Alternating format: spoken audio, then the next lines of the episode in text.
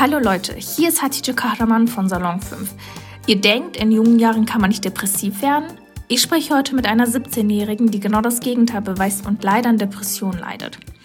Allgemein muss man ja dazu sagen, dass Kontaktverbot und Isolation ja so oder so schon schwierig ist. Vor allem aber ist das schwierig für Menschen, die an Depressionen oder an anderen psychischen Erkrankungen leiden. Denn wenn man ganz ehrlich ist, unsere tägliche Routine wird unterbrochen, man hat wenig soziale Kontakte, unternimmt wenig und ist die ganze Zeit in der Wohnung. Das kann vor allem bei Menschen mit psychischen Erkrankungen schwere Krisen auslösen. Dazu kommt, dass diese Menschen, die ja vorher beispielsweise in Therapie waren, jetzt nicht mehr normal mit ihrem Therapeuten sprechen können. All das ist natürlich schwierig. Deswegen möchte ich heute mit Angelina aus Nürnberg reden. Sie ist 17 Jahre alt, leidet an Depressionen und schreibt auf Instagram über ihre Depressionen. Eine Sache möchte ich allerdings vorher loswerden. Wenn es euch nicht gut geht, wenn ihr das Gefühl habt, ihr leidet an Depressionen, ihr seid traurig oder ihr habt Suizidgedanken, dann bitte, bitte meldet euch bei der Telefonseelsorge. Da könnt ihr euch kostenlos unter der 0800 dreimal die 1 0 dreimal die 1 oder unter der 0800, dreimal die 1, 0, dreimal die 2 melden. Und das geht rund um die Uhr, alles bald vertraulich und anonym. Also bitte meldet euch da, wenn es euch nicht gut geht. Kommen wir zu Angelina. Angelina, du schreibst ja öffentlich auf Instagram über Depression. Darüber habe ich dich auch gefunden. Wieso hast du dich dazu entschlossen, das so öffentlich zu machen? Ich habe mich damals dazu entschlossen, weil ich mich die ganze Zeit eigentlich ziemlich alleine mit dem Thema gefühlt habe, weil man in seinem Alltag auch nicht wirklich damit konfrontiert wird, beziehungsweise auch nicht wirklich Leute kennenlernt, die, mit denen man halt darüber sprechen kann. Und dann habe ich öfter mal auf Instagram schon solche Seiten gesehen und habe dann eben gedacht, dass es mir vielleicht helfen könnte, eben mit anderen in Kontakt zu kommen, ähm, wenn ich mir eben so eine Seite erstelle. Und natürlich war es auch ein Ziel von mir, ein bisschen über mich zu berichten, über meine Krankheit zu berichten, über mein Krankheitsbild, wie sich das bei mir alles auswirkt und dann mal zu schauen, was für eine Rückmeldung von anderen kommt, inwiefern andere genauso betroffen sind. Und ja, das war dann eigentlich meine Intention, aus der ich die Seite dann erstellt habe. Ich habe auch das Gefühl, dass kaum über dieses Thema gesprochen wird, vor allem in Bezug auf junge Menschen. Wie war es denn bei dir? Also wie hat das bei dir angefangen und wie fühlst du dich auch aktuell? Also das ist tatsächlich ein, schwieriges Thema. Ähm, es ist nämlich wirklich so, dass im Umfeld weniger darüber gesprochen wird.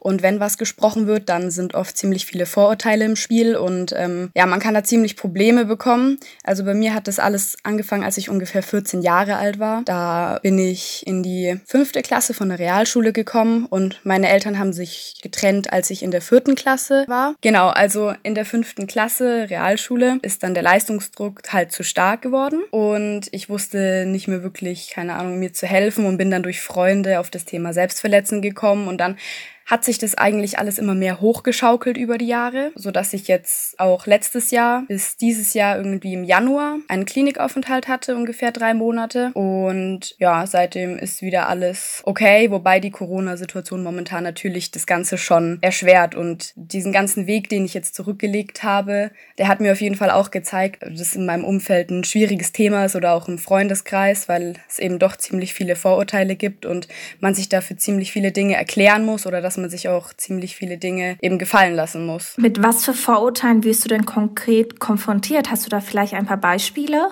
Also damals, als das alles bei mir angefangen hat, eben in der fünften Klasse, da habe ich das alles noch ziemlich offen kommuniziert. Also eigentlich wussten so ziemlich alle aus der Klasse darüber Bescheid, dass ich eben angefangen habe, mich selbst zu verletzen, dass es mir schlecht ging, dass halt einfach irgendwas nicht gestimmt hat. Und es wurde aber immer nicht als Hilfeschrei interpretiert, sondern immer als, okay, sie sucht bloß Aufmerksamkeit. Und haben die Leute angefangen, eben mich fertig zu machen dafür. Was jetzt heutzutage immer noch häufig ist, ist, du bist doch gar nicht so krank oder du wirkst doch gar nicht so krank, du siehst doch gar nicht krank aus oder stell dich nicht so an. Also das sind wirklich Dinge, mit denen man konfrontiert wird oder manchmal kommen dann auch bösere Kommentare von wegen, ja, wieso beendest du es dann nicht einfach, wenn es dir doch so schlecht geht und so. Also man hat da schon in seinem Alltag relativ häufig damit zu kämpfen und ähm, muss sich da ziemlich häufig erklären. Ich finde das total interessant, was du gesagt hast, dass auch andere Schüler zu dir sagten, naja, sie will doch nur Aufmerksamkeit. Ich habe auch grundsätzlich das Gefühl, dass Schüler sehr wenig bei dem Thema sensibilisiert sind.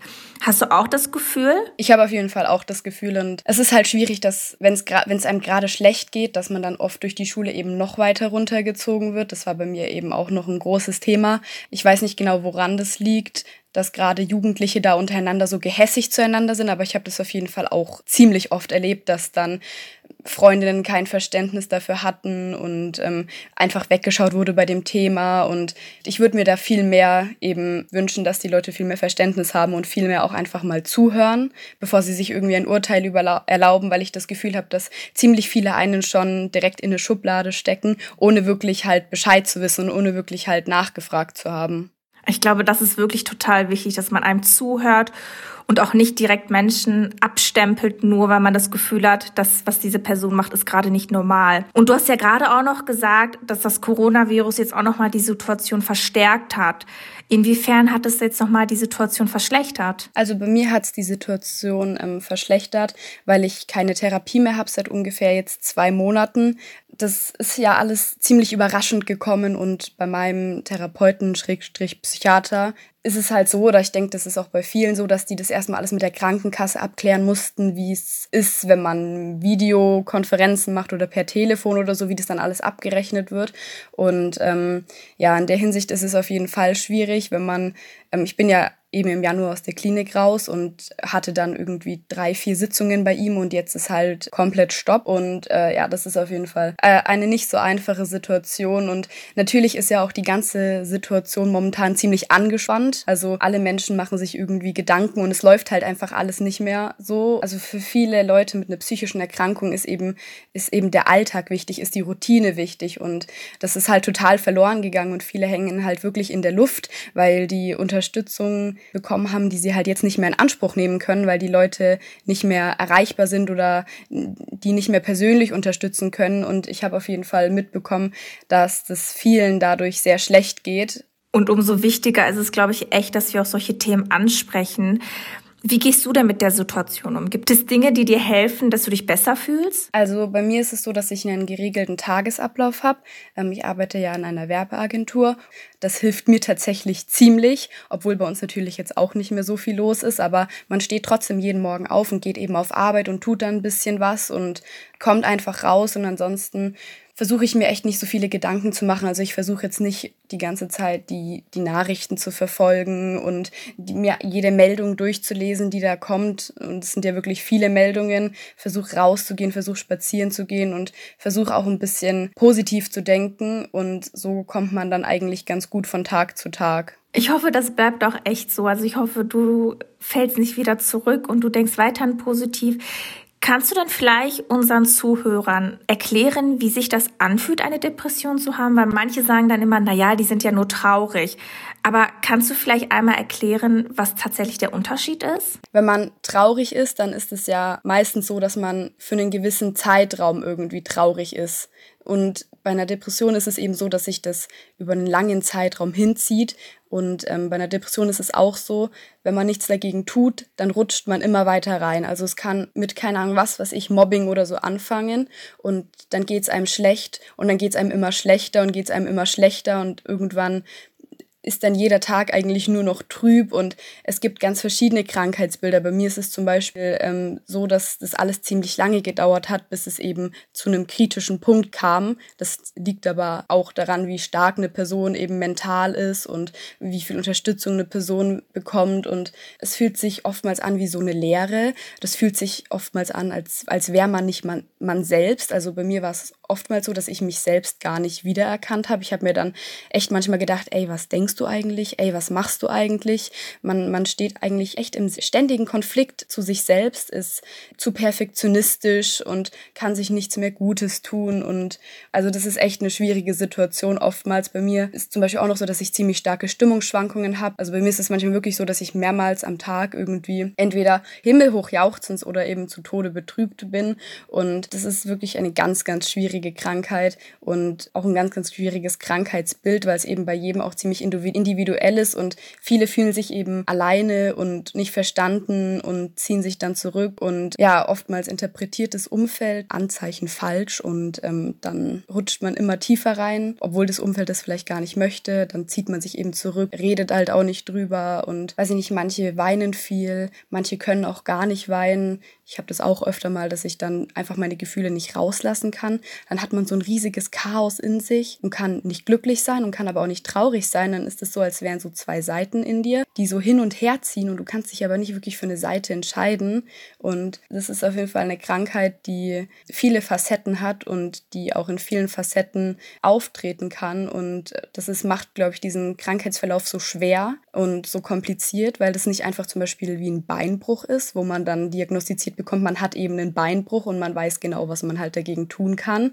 sondern man hat nicht wirklich viele Anhaltspunkte. Also man, man weiß natürlich schon grundsätzlich, okay, Depression oder halt allgemein psychische Erkrankung, was damit so zusammenhängt, aber den individuellen Fall dann zu sehen, ist halt immer noch mal eine ganz andere Sache. Ich habe auch gelesen, dass die Wahrscheinlichkeit im Laufe eines Lebens unter einer depressiven Störung zu leiden wirklich bei 25 bis 30 Prozent liegt. Und trotzdem verstehen tatsächlich viele Menschen nicht, wie man sich fühlt und was du auch gerade beschrieben hast, was du durchmachst. Hast du denn trotzdem in deinem Umfeld auch Menschen, die dir dabei geholfen haben durch diese schwere Zeit? Also auf jeden Fall. Ich hatte sowohl viele Menschen, die es mir schwer gemacht haben, aber ich hatte natürlich auch viele Menschen, die für mich da waren.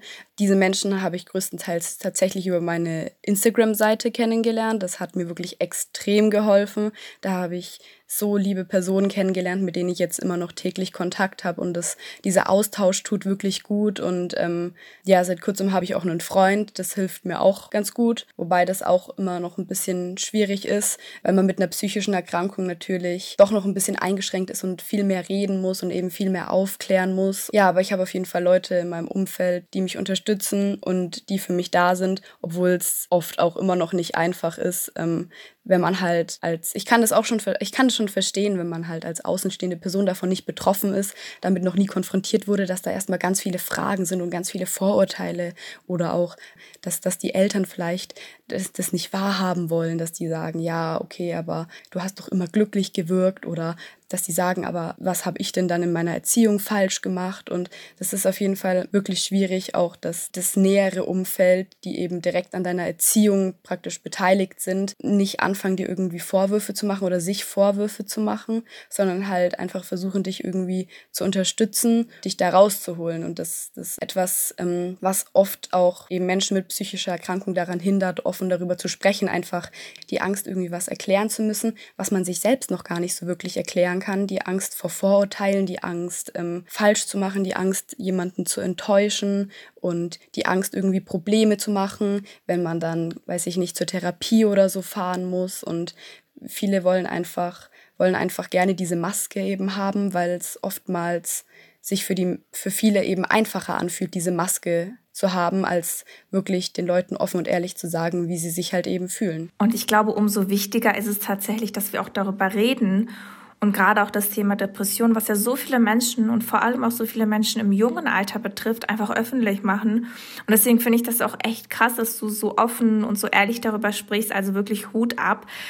Ähm, gibt es denn etwas, was du dir wünschst? Was muss sich deiner Meinung nach ändern? Wie würdest du dich besser fühlen? Also ich denke, ein guter Schritt wäre auf jeden Fall schon mal, dass man in den Schulen viel mehr anfängt aufzuklären. Also wirklich, dass man schon in, in jungen Jahren ähm, am besten Leute, die vielleicht selbst betroffen sind und denen es jetzt besser geht, in die Klassen reinsetzt, dass die wirklich darüber berichten können, aus, von ihren Erfahrungen eben erzählen können. Ja, das ist, ich denke, das ist ein schwieriges Thema, den Jugendlichen das nahezubringen, weil ja leider in, in, in der Jugend doch noch oft Neid und, und Zickereien und so ein großes Thema sind. Und es ist ja eigentlich, es ist ja kein großes Geheimnis, dass, dass wenn man als Jugendlicher irgendwie anders ist, dass dann viele da ausgestoßen werden. Ich meine, man, man kann an diesen, an diesen typischen Nerd praktisch denken, wo dann niemand wirklich mit der Person irgendwie Kontakt haben möchte und so. Und es ist, glaube ich, wirklich schwierig, da bei den Leuten